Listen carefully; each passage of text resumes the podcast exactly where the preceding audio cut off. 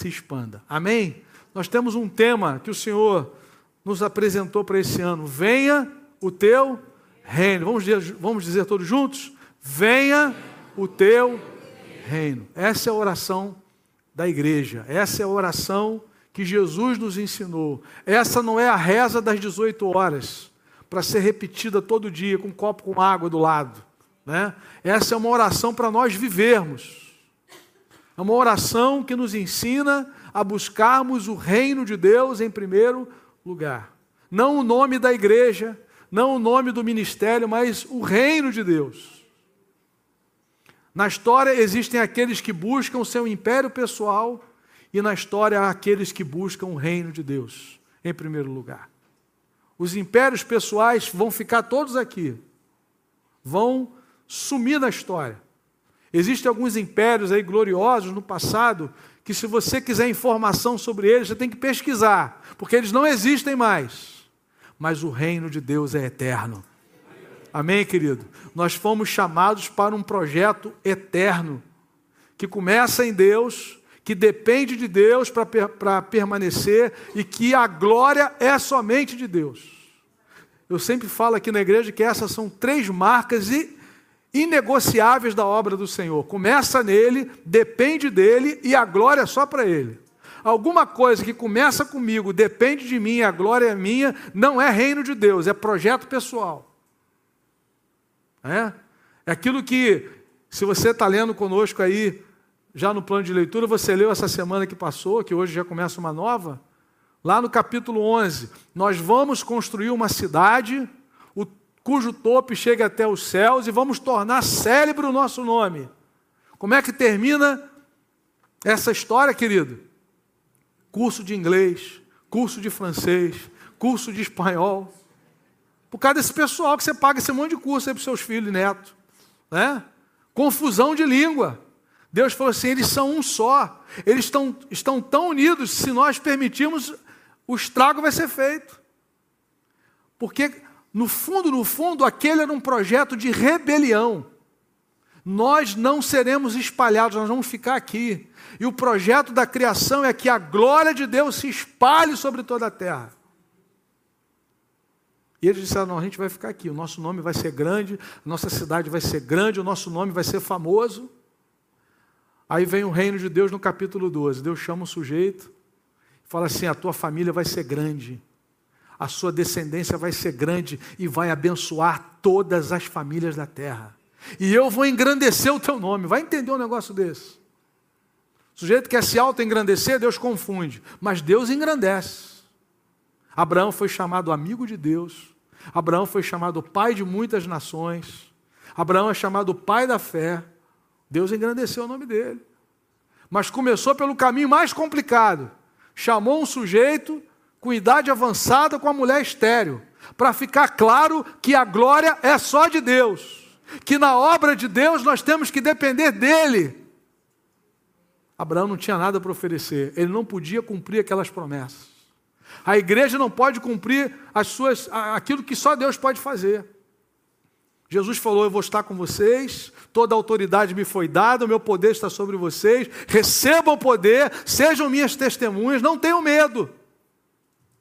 Eis que vos envio como ovelhas no meio de lobos. Quem é que quer um negócio desse, meu irmão? Você quer ser ovelha no meio de lobo? Só que ele nos capacita nos reveste de poder, nos dá sabedoria, nos dá orientação e diz: sejam simples como as, as pombas e prudentes como as serpentes. Esse é o nosso Deus. Amém? Então, irmãos, já que o tema do ano é Vem o teu reino, nós vamos ter uma série de mensagens voltadas para o reino de Deus. Eu convido você então a abrir comigo a sua Bíblia em Marcos capítulo 1 para nós meditarmos um pouco. Obviamente, irmãos, esse é um tema que a gente vai aprender a vida toda. Mas quando você orar, venha o teu reino, quando nós orarmos, nós temos que pelo menos ter a noção daquilo que a gente está pedindo, da grandeza disso. E eu quero começar lendo com os irmãos Marcos capítulo 1. Quero desafiar você nesse ano a ler a Bíblia, traz a sua Bíblia. É. Não, pastor, a minha está no celular. Então bota no modo avião, porque alguém vai te ligar. Você pode ter certeza disso. Se você não está de plantão, se você não está nesse final de semana de plantão na área médica, bombeiro, polícia militar, civil, né, BOP, coloca no modo avião, meu irmão, se você não trouxe o exemplar, né? Se a Bíblia está aí no celular, e deixa aberta a sua, sua Bíblia. Nós vamos meditar na palavra, vamos para lá, vamos para cá, vamos crescer em Cristo Jesus, para a glória de Deus. Amém? Marcos capítulo 1, versos 14 e 15. Depois que João foi preso, Jesus foi para Galiléia, proclamando as boas novas de Deus. O tempo é chegado, dizia ele o reino de Deus está próximo. Arrependam-se e creiam nas boas novas. Amém? Talvez na sua Bíblia diga que ele é, proclamou o Evangelho, porque Evangelho significa boa nova, boa notícia. A Bíblia começa com a má notícia de que os nossos pais pecaram contra Deus, se rebelaram contra Deus mas naquele mesmo texto de Gênesis 3 há uma boa notícia. Deus fala assim: Eu vou enviar alguém, descendente da mulher, que vai esmagar a cabeça da serpente. João no Apocalipse chama Satanás de antiga serpente. E Jesus veio para pisar a cabeça da serpente. Este te ferirá a cabeça, e tu lhe ferirás o calcanhar. Jesus esmaga a cabeça da serpente na cruz do Calvário, tira o seu poder, e todo aquele que crê em Jesus é salvo, tem vida eterna, tem vida em abundância, é resgatado do império das trevas e trazido para o reino de Deus. Então, eu chamo a sua atenção para essa passagem, porque aqui nós encontramos a primeira pregação pública do Senhor Jesus. Ele está começando o seu ministério, Mateus também registra é, é, em, em Mateus capítulo 3 e 4, Lucas da mesma forma. E aqui o Senhor Jesus, ele começa a sua primeira pregação pública e dizendo que o reino de Deus, a ideia do texto é, foi aproximado. O reino de Deus é chegado, está próximo, é aproximado, é trazido. Jesus está estabelecendo isso. Por que, que o reino de Deus é chegado? Porque o rei chegou. Porque o rei veio pessoalmente à terra. Ele é o Cristo, o Messias. Agora, será que Jesus estava afirmando que naquele momento o reino de Deus se iniciou? Será que essa é a ideia do texto? O reino de Deus é chegado? Começou naquele momento? Então, queridos, nós queremos perceber na história, olhar para a Escritura e perceber que elas nos apresentam o crescimento do reino de Deus na história, um crescimento progressivo. E ela nos revela que Deus nunca foi um Deus sem reino. Porque um Deus sem reino não é Deus. O reino de Deus é eterno. Jesus ele está inaugurando aquilo que a Bíblia chama de os últimos dias. Jesus está estabelecendo, aproximando o reino no sentido da sua manifestação é, terrena, física. O Verbo se fez carne. Mas ele não está iniciando o reino ali. Então hoje nós vamos começar, a partir de hoje, né, uma série de mensagens sobre a questão do crescimento do reino de Deus na história.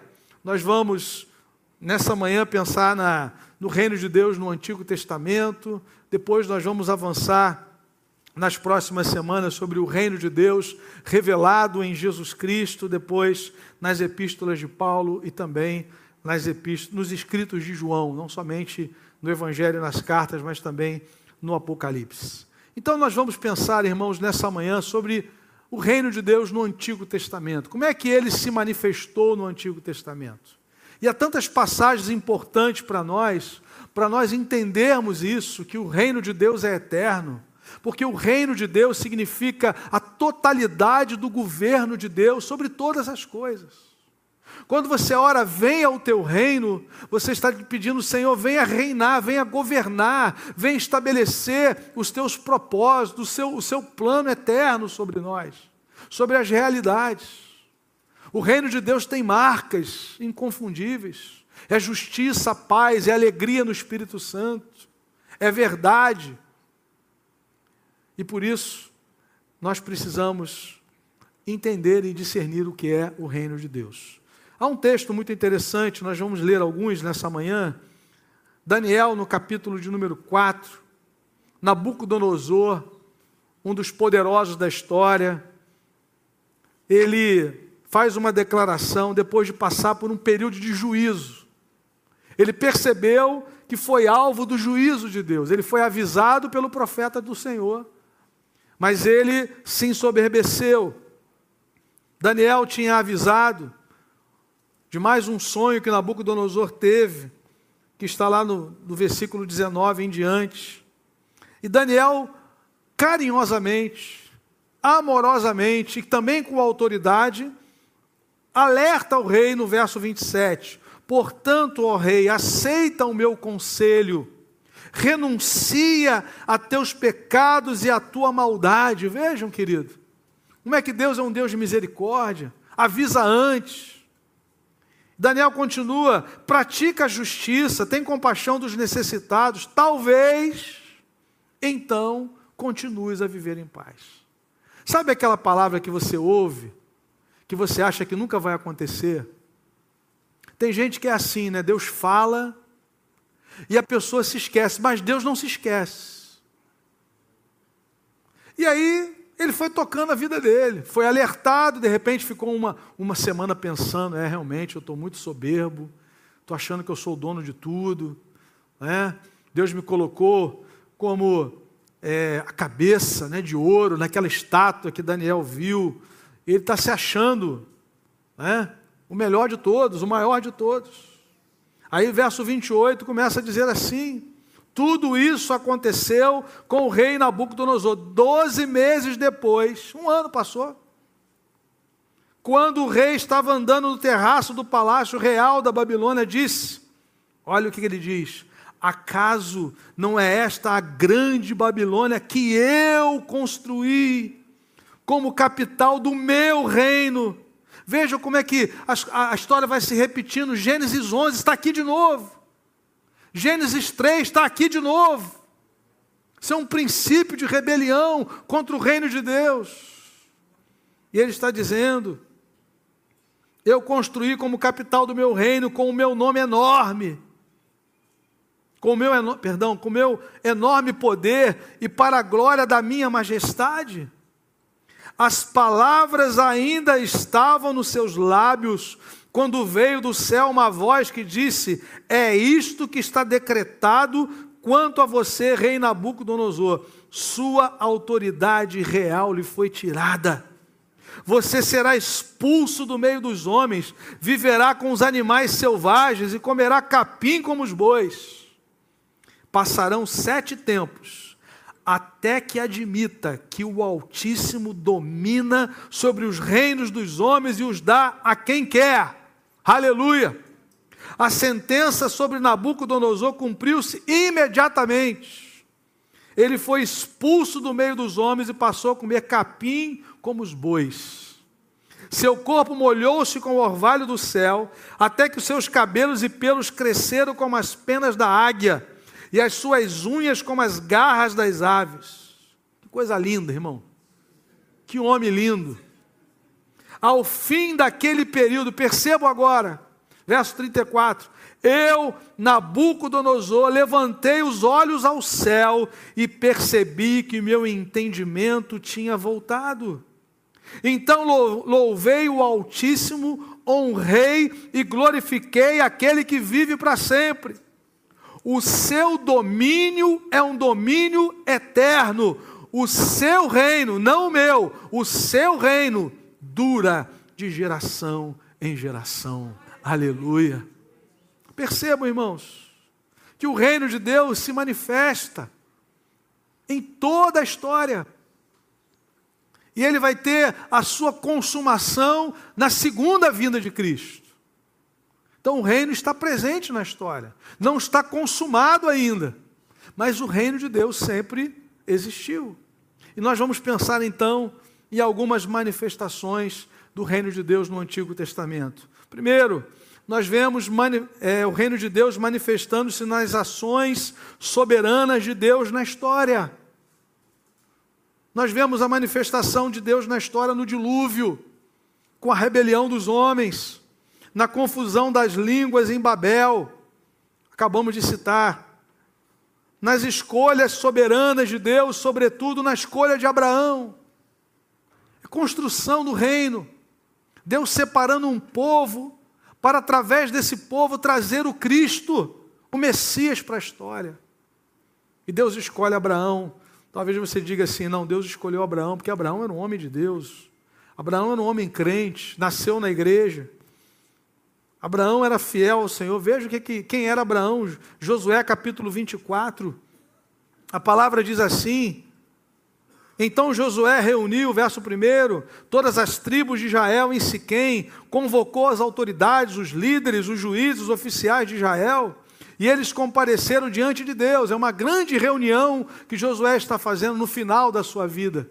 Ele recebeu uma revelação de Deus que o seu tempo estava acabando. É, Josué 23, 14. Agora estou prestes a ir pelo caminho de toda a terra. Antigamente eles falavam isso, né? quando eles iam morrer: é, serás recolhido aos teus pais, ou sigo pelos caminhos de todo mortal, sigo pelos caminhos de toda a terra. Ele então está fazendo uma grande reunião, sabendo disso. Ele reúne o povo, e no versículo 2 ele diz assim: Josué disse a todo o povo: Assim diz o Senhor, o Deus de Israel: há muito tempo os seus antepassados, inclusive Terá, pai de Abraão e de Naó, viviam da além do Eufrates e prestavam culto a outros deuses. Opa, a família de Abraão era idólatra. Era. Mas olha o versículo 3. Mas eu tirei seu pai Abraão da terra que fica além do Eufrates e o conduzi por toda a Canaã e lhe dei muitos descendentes. Há uma versão que diz assim: Mas eu tomei Abraão. Foi isso que Deus fez com você, meu irmão. Deus tomou você.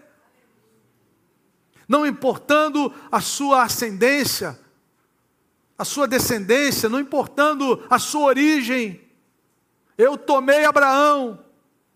Isso aqui é manifestação do reino de Deus.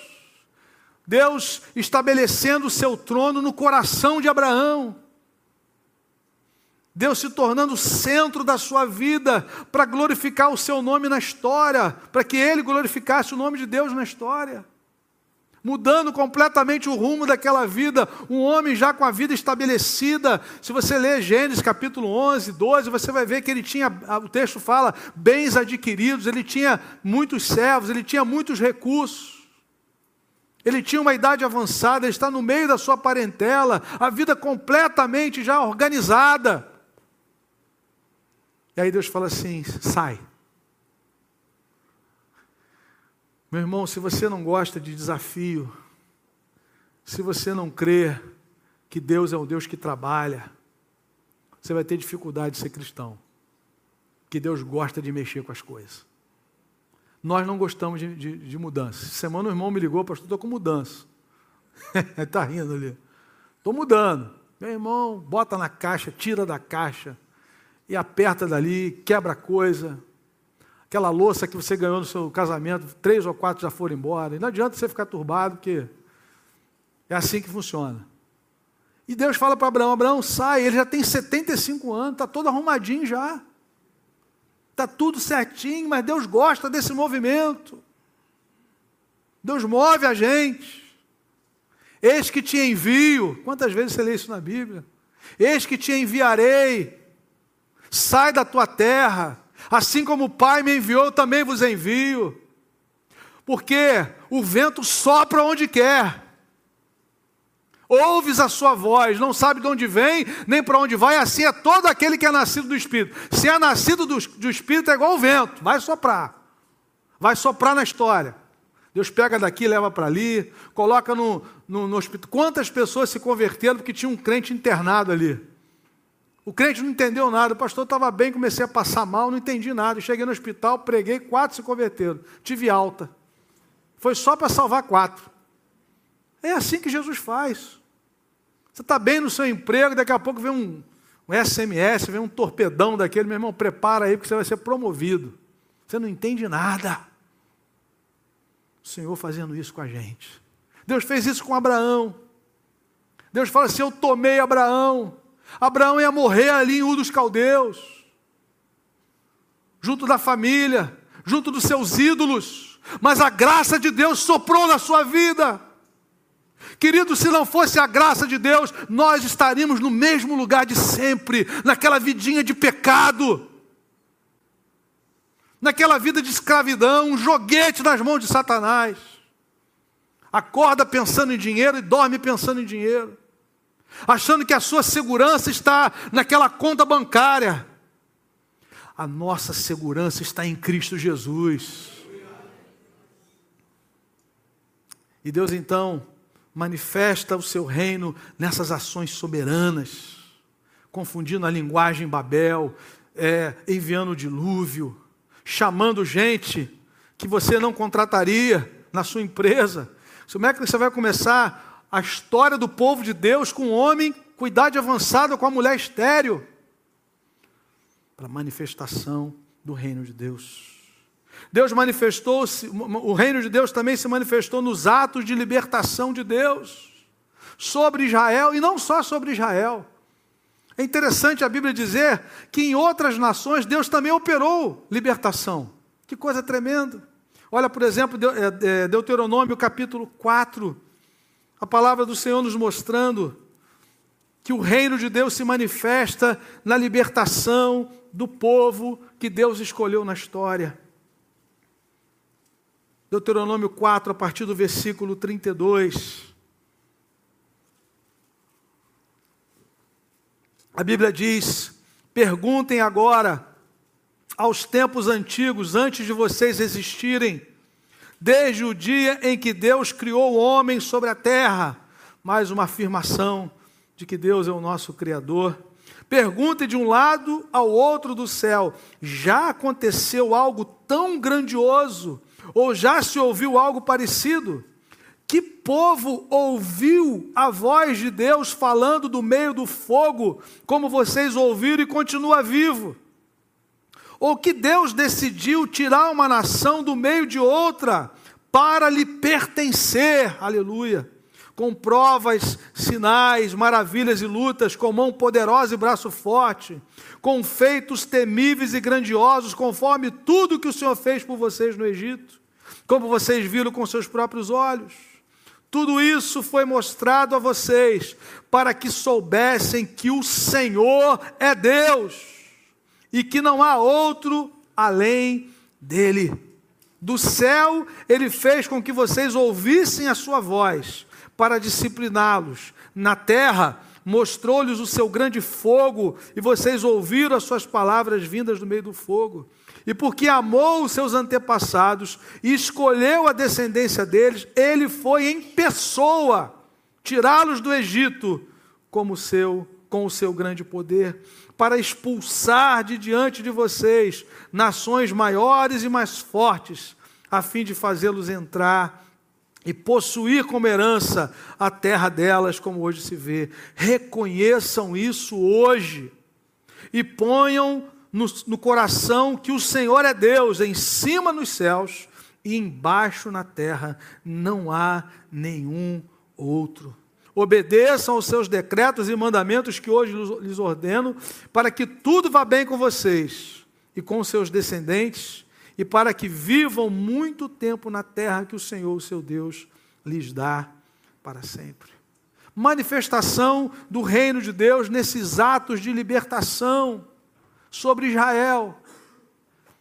Moisés, nesse livro, vai dizer que o Senhor tirou o seu povo da fornalha de, de ferro de Faraó. Aquilo, irmãos, só poderia ter sido obra de Deus Moisés testemunhou isso.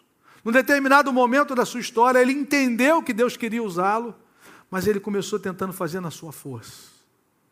Matou um egípcio, colocou lá na areia, queima de arquivo, e achou que seria assim. Imagina, cada dia ele acordava matava um. Ele ia demorar uns mais de 100 anos para matar todo mundo. Não era na sua força, não era na sua estratégia. E Deus então permite que aquele homem saia, vai passar 40 anos no deserto. E esses 40 anos de deserto são aqueles momentos da nossa vida que a gente acha que tá, não está acontecendo nada, que Deus se esqueceu.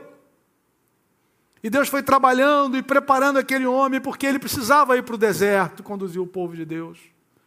Até que ele diz: Vem agora. Êxodo 3. Até que ele chega no monte de Deus. Apacentava Moisés o rebanho de seu sogro, até que ele chegou ao monte de Deus. Há um momento que nós chegamos no monte de Deus, ao momento da revelação, ao momento do encontro, ao momento da entrega, ao momento da rendição ao momento de substituição do senhorio, Ele estabelece o trono dele na nossa vida, mente, coração, família, porque o reino dele é eterno. O Egito faz aquela carranca horrorosa, poderoso, muito poder bélico. Deus levanta o sujeito com a, coloca uma vara na mão dele de pastor. O que, que você tem na mão? Uma vara. Joga no chão, vira serpente. Pega, volta a ser vara. Estende a vara, intercede. A água vai, o vento vai soprar a madrugada toda e essas águas vão se abrir. O que é que você tem na mão? O que nós temos na mão é o poder de Deus sobre nós, para fazer o que nós não podemos fazer. Esse é o reino de Deus a qual nós pertencemos. Eu não sei falar, eu não passo de uma criança, manda o meu irmão, e Jeremias fala: Eu sou uma criança, manda outro. Porque Ele é Rei absoluto, louvado seja Deus. Mas é interessante, se você abrir comigo em Amós 9, Pastor Amós, é Amós, lá no finalzinho. Oséias, Joel, Amós. A gente vai entender que Deus não agiu só na história de Israel, não. Amós 9, 7. Que o Senhor diz assim: Vocês, israelitas, não são para mim melhores do que os etíopes, declara o Senhor. Eu tirei Israel do Egito, os filisteus de Cafitó e os arameus de Quir. A gente só acha que tem um êxodo no, no Antigo Testamento. Deus está dizendo: eu ajo em toda a terra, eu opero em todo o universo. Se o plano de, de redenção passa por Israel, o reino de Deus alcança toda a terra. Amém, meu irmão? Jesus falou assim: ó, tem outras ovelhas que não são desse rebanho, eu vou chamar esse pessoal. E vem mesmo, gente. Em Malaquias, Deus fala assim: em toda a terra o meu nome é honrado. Em toda a terra. Não, não é só em Israel, não, não é só no, no tabernáculo, não é só no templo, não, em toda a terra. Vai entender isso, querido. A Bíblia diz que alguns oficiais de Faraó, quando começaram a, ver as pragas, eles se converteram. Moisés falou assim: ó, vai cair pedra sobre os animais. Ele recolheu os animais. Houve temor de Deus. A Bíblia diz que na casa de César teve gente que se converteu, Filipenses. Os da casa de César vos saúdam. Mas não o imperador, o grande imperador romano, Jesus entrou ali. Jesus entrou através de Paulo. Paulo diz assim: Olha, vocês estão achando que eu estou triste aqui? Intentaram mal contra mim, Deus transformou em bem. Toda a guarda pretoriana ouviu o evangelho. Tem gente mais crente que vocês aqui. Tem soldado que antes de montar no cavalo, ajoelha e pede a benção de Deus. É assim que Jesus faz. O reino de Deus é eterno. Amém? O reino de Deus manifestou-se também através do pacto da lei. Todo legislador absoluto é rei. E Deus então estabelece os seus padrões absolutos de conduta e exige obediência a eles. Louvado seja Deus. Deus separa um povo, faz uma aliança com esse povo Êxodo 19, 5 e 6, vocês vão ser minha propriedade exclusiva. Quem é que faz isso? Um rei, um soberano, que tem um reino acima de qualquer reino. Faz isso na cara do Faraó. O reino de Deus manifestou-se no uso soberano de Deus de instrumentos inesperados para cumprir a sua vontade. Deus chama Ciro, rei da Pérsia, de meu servo. Meu irmão, Ciro, que tinha de vela na casa dele, que tinha de ídolo, de imagem, a Deus fala assim: Ciro, meu servo. Esdras, Esdras, melhor dizendo, capítulo 1, a partir do versículo 1. Depois que o Senhor cumpriu o seu propósito de curar o seu povo através do cativeiro da Babilônia, de dar os 70 anos de descanso que eles não deram para a terra, o Senhor agora vai levantar um homem ímpio e vai dizer que esse homem é seu servo.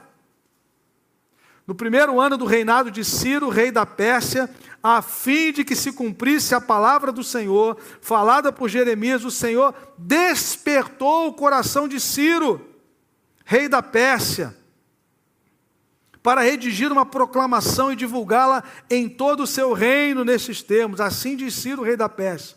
O Senhor, olha o que, que esse homem está dizendo.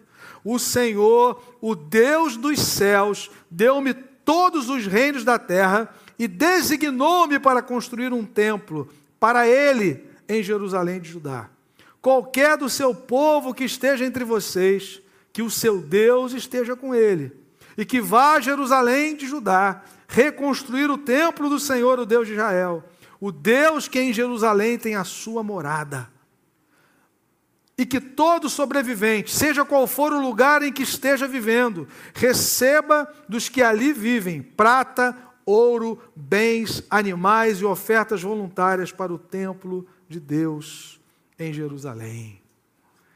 O reino de Deus é eterno. Ele despertou o espírito de um rei ímpio para não somente autorizar, mas para patrocinar a reconstrução do templo em Jerusalém, a reconstrução da história Deus usa Ageu, Zacarias, Malaquias, Zorobabel, Neemias, Esdras. E ele move o coração lá do soberano, que diz que Deus deu a ele todos os reinos da terra. E esse homem está dizendo: O Senhor colocou no meu coração. Aí você vai evangelizar um sujeito que você acha, não, isso aí nunca vai se converter.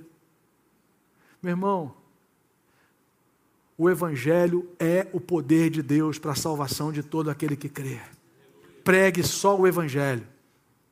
Não fique preocupado em argumentações humanas, porque o Espírito Santo aplica a mensagem do Evangelho e muda corações, mentes, famílias, histórias, nações.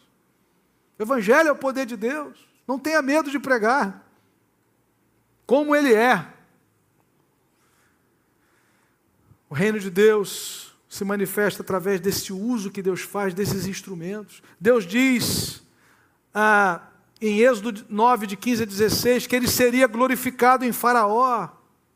Faraó está achando, olha, Moisés anuncia uma praga, aí eu clamo por misericórdia, a praga vai embora e eu continuo no poder.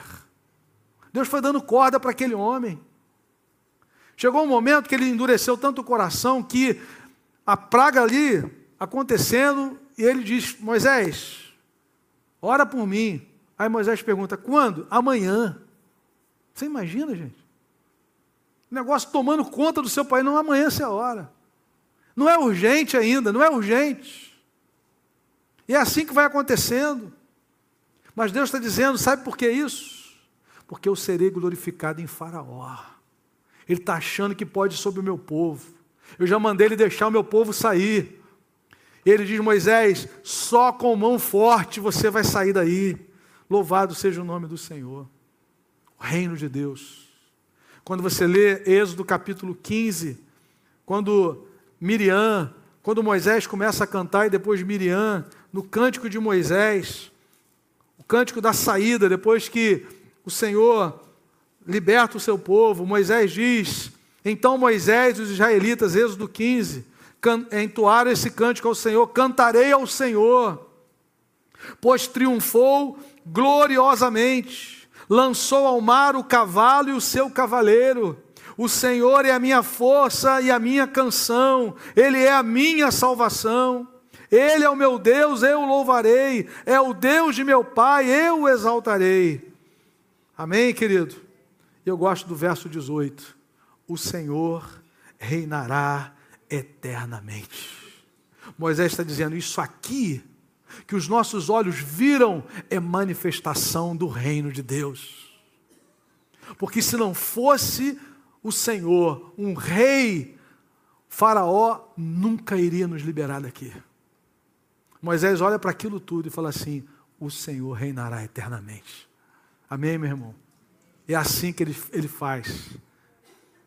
E por último, obviamente poderíamos ficar aqui o mês todo, mas a gente tem que canalizar um pouquinho, a gente está concentrado hoje no Antigo Testamento. O reino de Deus também manifestou-se através da boca dos profetas, que confirmar, confrontavam o presente e anunciavam o futuro, especialmente na vinda do Cristo de Deus. Eu termino com Isaías 61. Isaías 61, profeta Isaías, ele declara: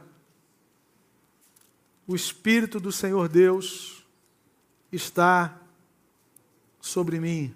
Percebam, o Espírito do Senhor está sobre mim. Três pessoas. O Espírito do Senhor está sobre mim. A Trindade. E Jesus vai confirmar essas palavras em Lucas capítulo 4. Porque o Senhor ungiu-me para levar boas notícias aos pobres, enviou-me para cuidar dos que estão com o coração quebrantado, anunciar liberdade aos cativos, a libertação das trevas dos prisioneiros, para proclamar o ano da bondade do Senhor, o dia da vingança do nosso Deus, para consolar todos os que andam tristes e dar a todos os que choram em Sião uma bela coroa em vez de cinzas, óleo de alegria em vez de pranto, um manto de louvor em vez de espírito deprimido. Eles serão chamados carvalhos de justiça, plantio do Senhor para a manifestação da sua glória. Amém? Isaías profetizando sobre a vinda do Messias, aquele que viria para proclamar libertação, para pôr em liberdade os algemados. Isso são, essas são marcas do reino de Deus. O reino de Deus, quando é, é estabelecido, traz liberdade. O povo que vivia em trevas viu grande luz. Aqueles que andavam na região da, da sombra da morte, resplandeceu-lhes a luz. Reino de Deus traz vida, reino de Deus traz liberdade, reino de Deus traz justiça, reino de Deus traz mudança, transformação.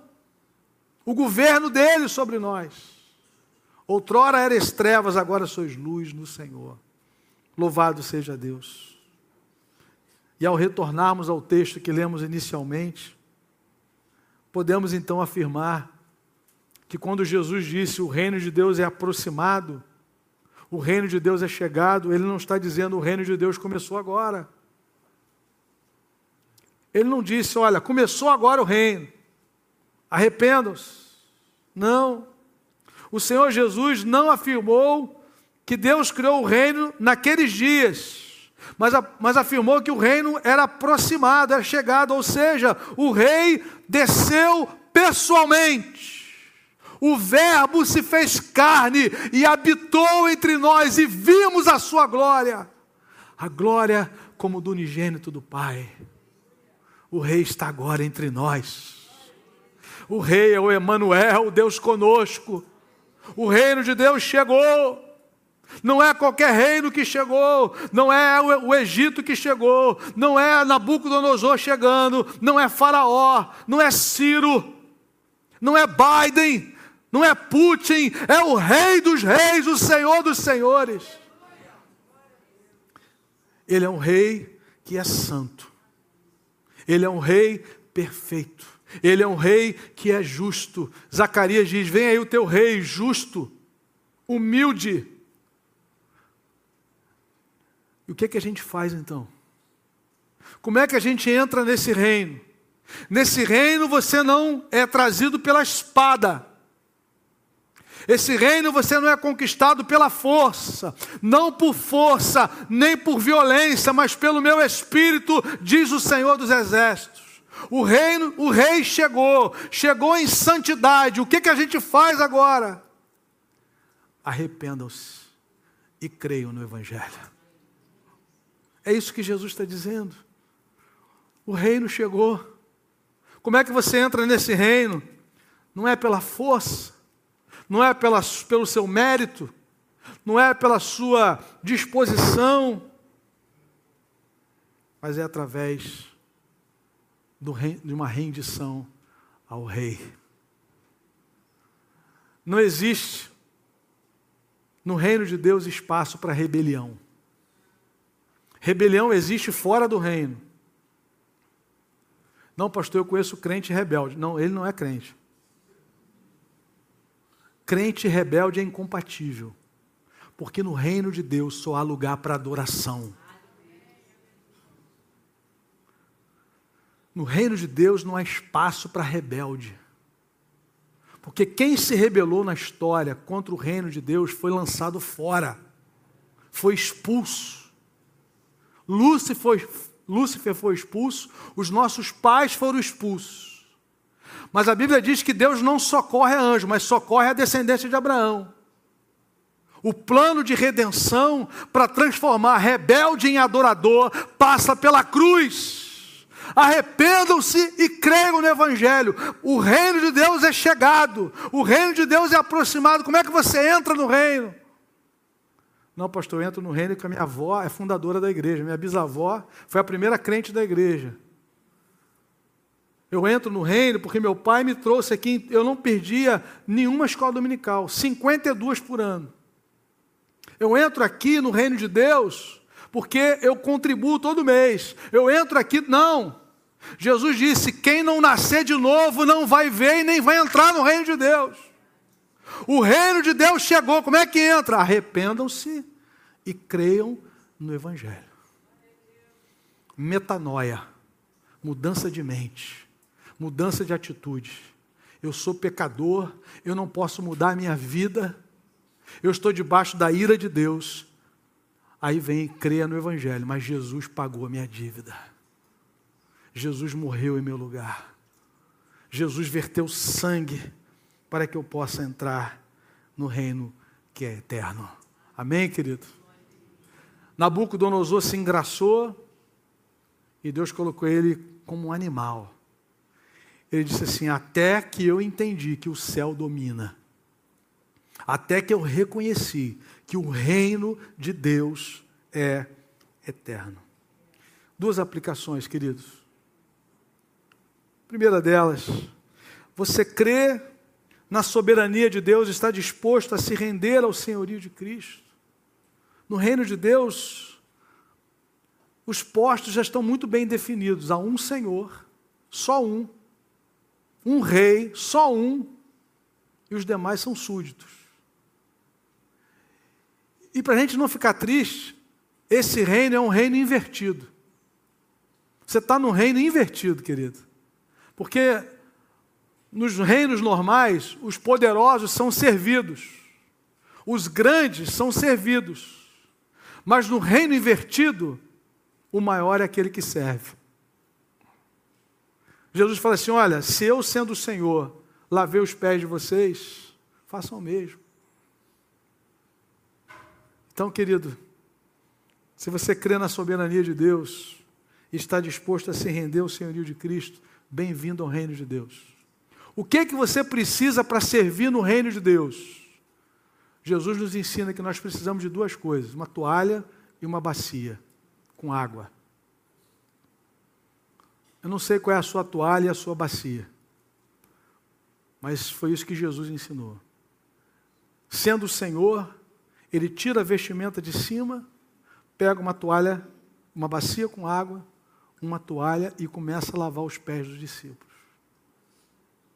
Isso é tão constrangedor que Pedro fala assim: Senhor, o Senhor nunca vai me lavar. Meu irmão, isso é o reino invertido. O maior é o que serve. Aí Jesus falou assim: Pedro, se eu não te lavar, você não tem parte comigo. Quem comer a minha carne, quem não comer a minha carne e beber o meu sangue não tem parte comigo. Pedro falou: então lava tudo, Senhor, lava os pés e a cabeça. É o reino invertido. Nós fomos chamados para entrar no reino, irmãos, que é totalmente diferente. No mundo que vivemos, o padrão é acumulação. No reino que, a qual pertencemos, o padrão é compartilhar, é dividir, receber e repartir. Se o mundo ensina você a acumular, a guardar, Jesus fala: olha, não acumule tesouro na terra onde a traça corrói e o ladrão rouba. Você está com o seu celular e de repente encosta uma moto do, do lado do carro, você fala: Meu Deus, está tudo aqui. Minha vida está toda aqui. Por isso que tem gente que já tem dois, três aparelhos, né? Sua vida está nas mãos de Jesus, querido. Nas mãos de Jesus. Aqui o ladrão rouba, a traça corrói. Jesus diz: invista no reino. E aí ele fala uma coisa muito poderosa: onde está o teu tesouro, aí está o teu coração. Onde é que está o seu tesouro? Ele não diz onde está o teu coração, está o tesouro. Não, ele diz assim: onde você investe, o coração vem junto. Onde você investe, onde está o teu tesouro, vem o teu coração. Teu coração está teu tesouro é a tua empresa, meu irmão, você vai dormir tarde, acordar cedo, você vai fazer o que for, para que aquele projeto vá adiante. Teu tesouro é o reino de Deus. Teu tesouro é o Evangelho. Você vai querer que seus filhos aprendam. Você vai querer ver o crescimento deles no Senhor. Você vai querer ver o Evangelho crescendo no bairro da igreja. Você não vai medir esforço para contribuir, para orar. Onde está o teu tesouro, aí está o teu coração. Segunda aplicação, nós já vamos orar, nos preparando para a mesa.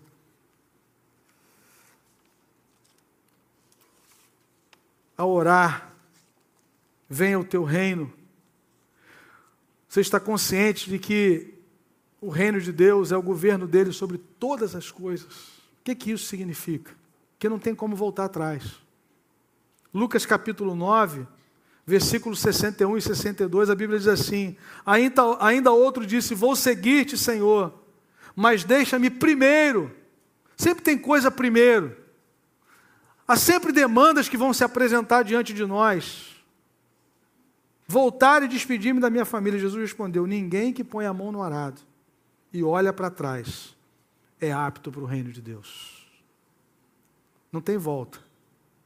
Por isso que Jesus em Lucas 14, quando ele vai falar sobre ser discípulo dele, ele fala assim: olha, senta primeiro, calcula. É como um rei que vai enfrentar um outro rei, ele precisa saber se vai dar para ele enfrentar, se ele tem condições, se o número de soldados é suficiente. É o sujeito que vai construir uma torre, ele para e chama lá o, o Gabriel para fazer o cálculo estrutural, chama o João para avaliar o material, para que não comece e pare no meio do caminho. Aí Jesus fala assim: olha, aquele que vem após mim e não nega, não renuncia a tudo quanto tem, não pode ser meu discípulo. É assim que termina essa passagem de Lucas 14. Se você ainda, querido, tem coisas à frente, acima, em prioridade, em primazia, você precisa rever a sua vida. Jesus falou assim: aquele que olha para trás não é apto para o reino de Deus. O reino de Deus é para gente arrojada, que reconhece que precisa se render totalmente ao Senhor, em nome de Jesus. Vamos orar?